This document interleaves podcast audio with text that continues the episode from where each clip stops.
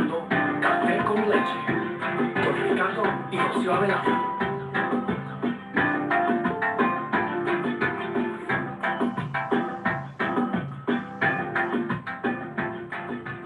Hola, hola, somos Rocío y Ricardo y queremos darle la bienvenida a otro episodio de Café con Leche. Hola Ricardo. Hola Rocío. Eh, como estábamos, ah, les dimos un preview de lo que vamos a hacer esta noche o de qué se va a tratar el episodio de hoy. Y no sé si te acuerdas, Ricardo. Eh, sí, claro que sí. Yo no estaba bromeando. Sí, claro que sí me acuerdo. Y en este, en este eh, corto que les dimos de introducción de lo que se iba a tratar hoy, eh, lo hicimos con una introducción un poco jocosa, chistosa, para hablar de un tema bien particular y que le pasa a todo el mundo. Y ese es el título del episodio de hoy lo dejes para mañana. Y me gustaría, si me permite, Ricardo, comenzar leyendo una cita bíblica. Sí, claro, por favor.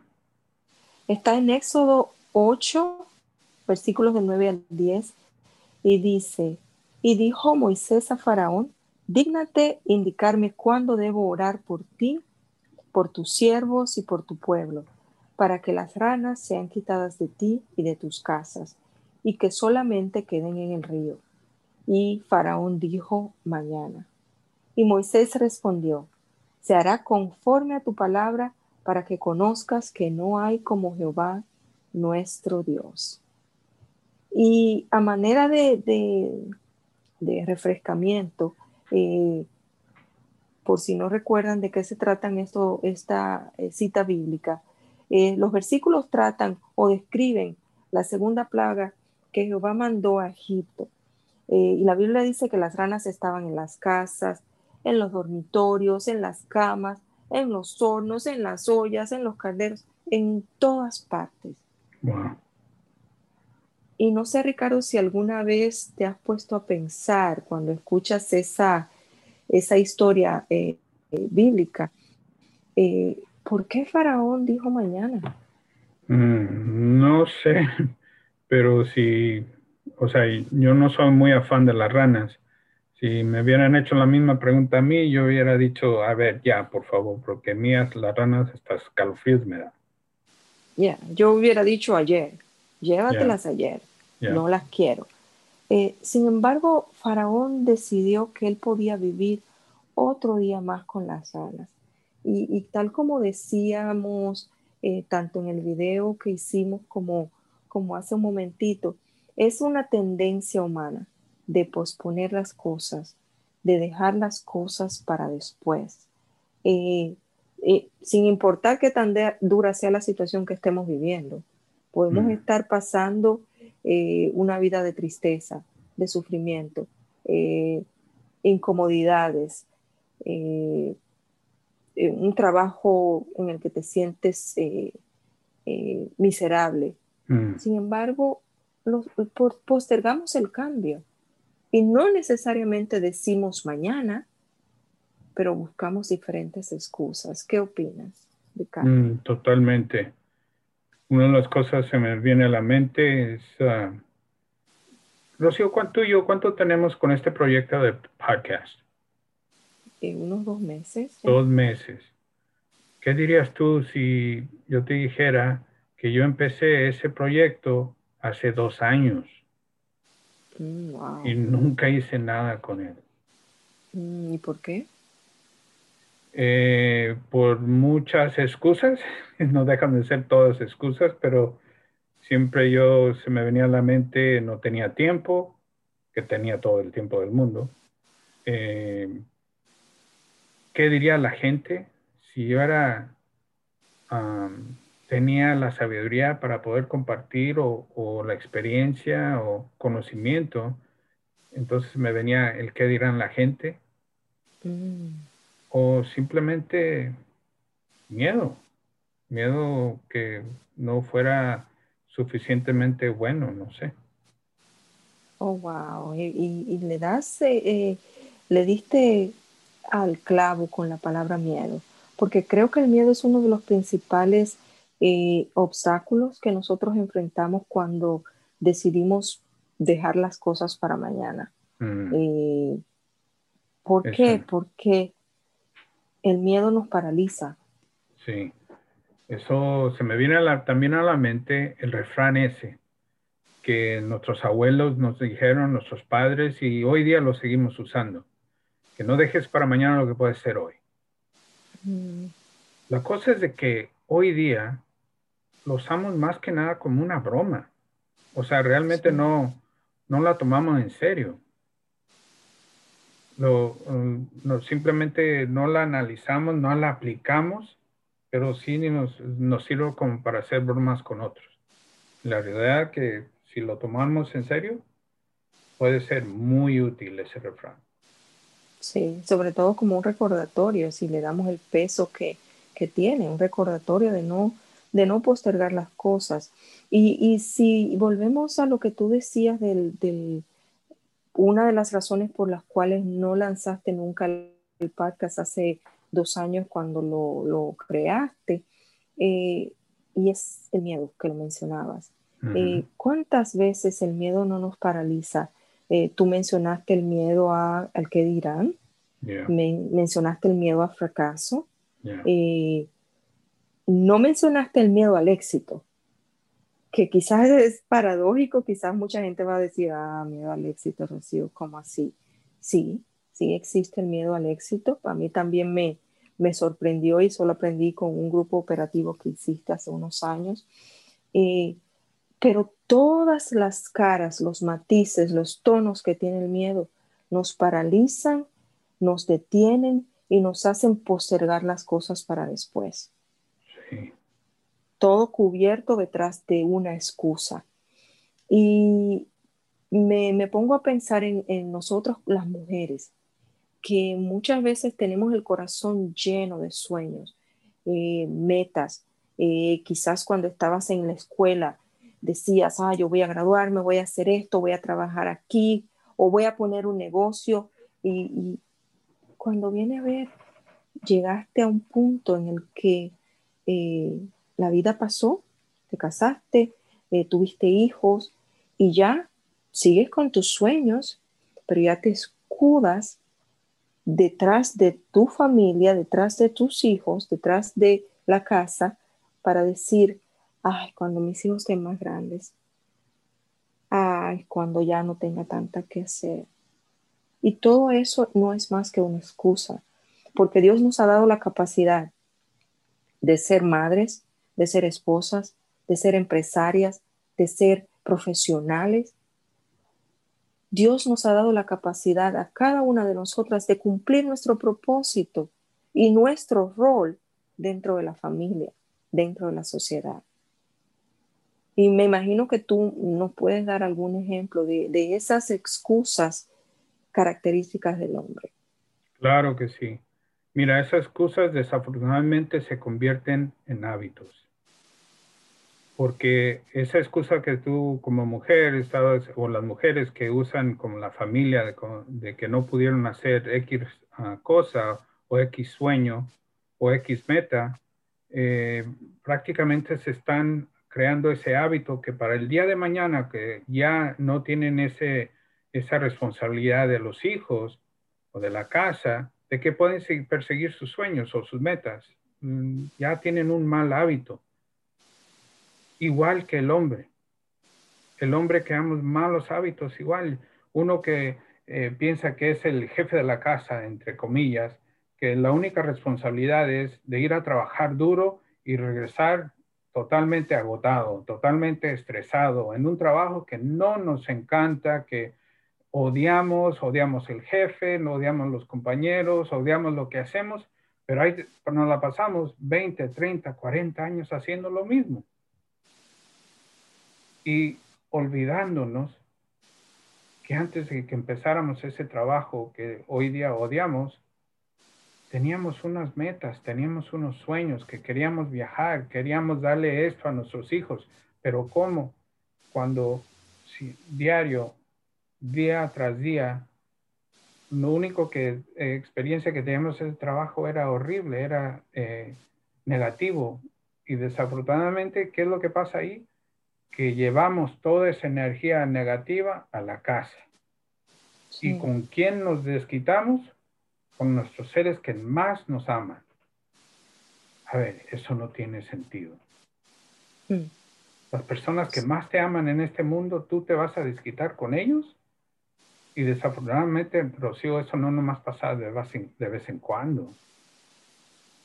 Esos 20, 30, 40 años son diarios. Y se pierde. La vida pasa.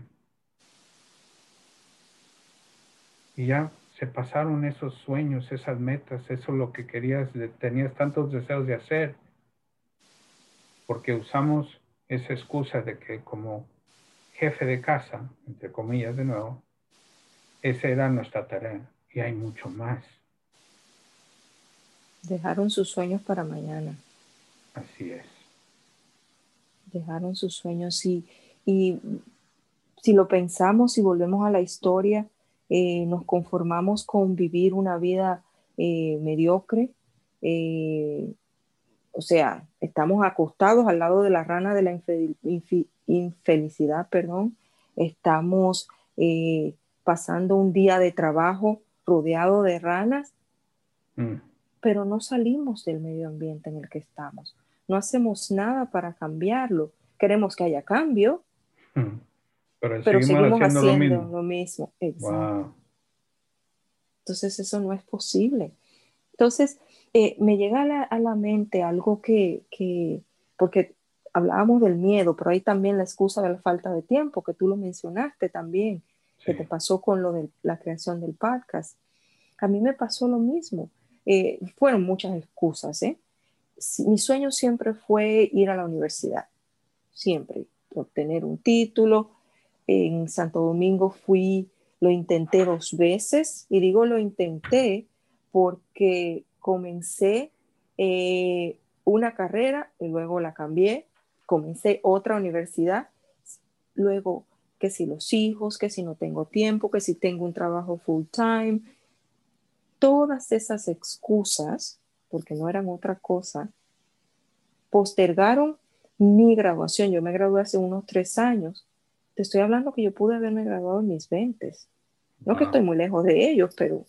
Eh, claro, claro pude haberme graduado en los 20, ¿no? Sí, sí. Y sin embargo no fue así, hasta llegar aquí que eh, a través de diferentes circunstancias y ya eh, venciendo la excusa de la falta de tiempo, mm. me decidí a ir a la universidad y graduarme. Entonces, eh, yo creo que para, para nosotros el enfoque es de dejar de poner excusas para postergar las cosas. Siempre va a haber una razón para tú dejar las cosas para mañana. ¿Y qué tal, Ricardo, si, si compartimos lo que ha funcionado para nosotros con relación a la excusa, una de las primeras, que es la falta de tiempo? Yo creo que eh, lo primero que nosotros debemos hacer es sintonizarnos con Dios, primera hora del día.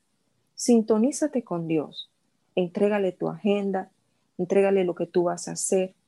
Él es el creador del tiempo. Si Él bendice tu tiempo, tú vas a ser productiva.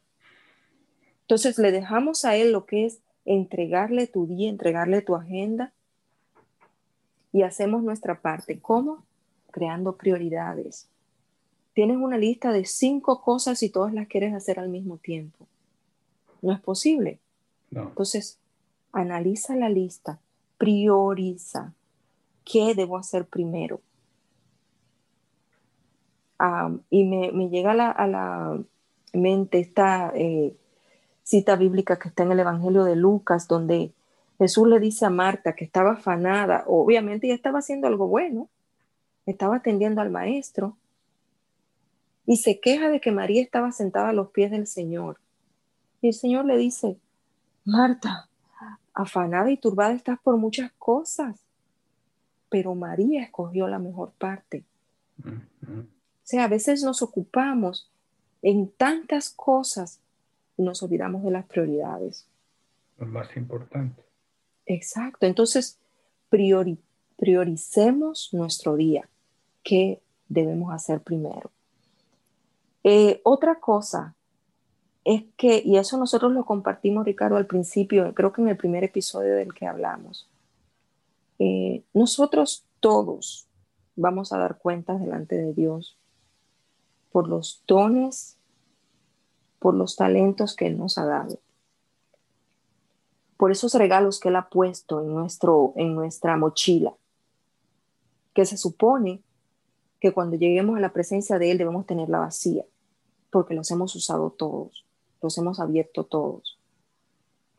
Pero ¿qué pasa si eh, el Señor nos ha dado unos talentos maravillosos y nosotros hemos ido postergando el utilizarlos. Ah, yo lo voy a hacer mañana, cuando los nenes crezcan, cuando ya yo no tenga nadie en la casa, cuando me retire. Yo oigo mucho esa también. Sí. La Biblia dice que nuestra vida es como un soplo. Nosotros no sabemos lo que nos espera mañana. Entonces, que nosotros estemos eh, delante de Dios cuando lleguemos a su presencia con, todos los regalos destapados, que ya no nos haya quedado nada, porque todo lo hayamos utilizado. La Biblia dice en el Salmo 90, enséñanos de tal modo a contar nuestros días que traigamos al, corazón sabiduría.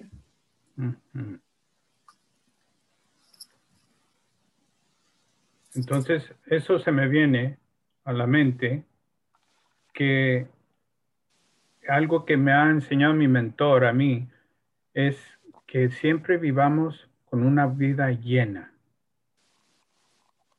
y que moramos vacíos. Oh, wow. Imagínate todo lo que tenemos que cumplir antes de morirnos, para que el día de mañana, cuando tú pases, eh, dejaste todo en esta vida. No hay nada pendiente que dejaste. Porque no lo dejaste para mañana. Así es. Y ese es nuestro llamado. Detenernos, analizar qué es lo que está en nuestro corazón. ¿Cuál es el llamado que Dios ha puesto en nuestra vida? ¿Qué es eso que estamos dejando para después, para mañana? para que cuando nosotros demos cuenta, digamos, Señor, me diste cinco talentos, aquí están los otros cinco que yo gané.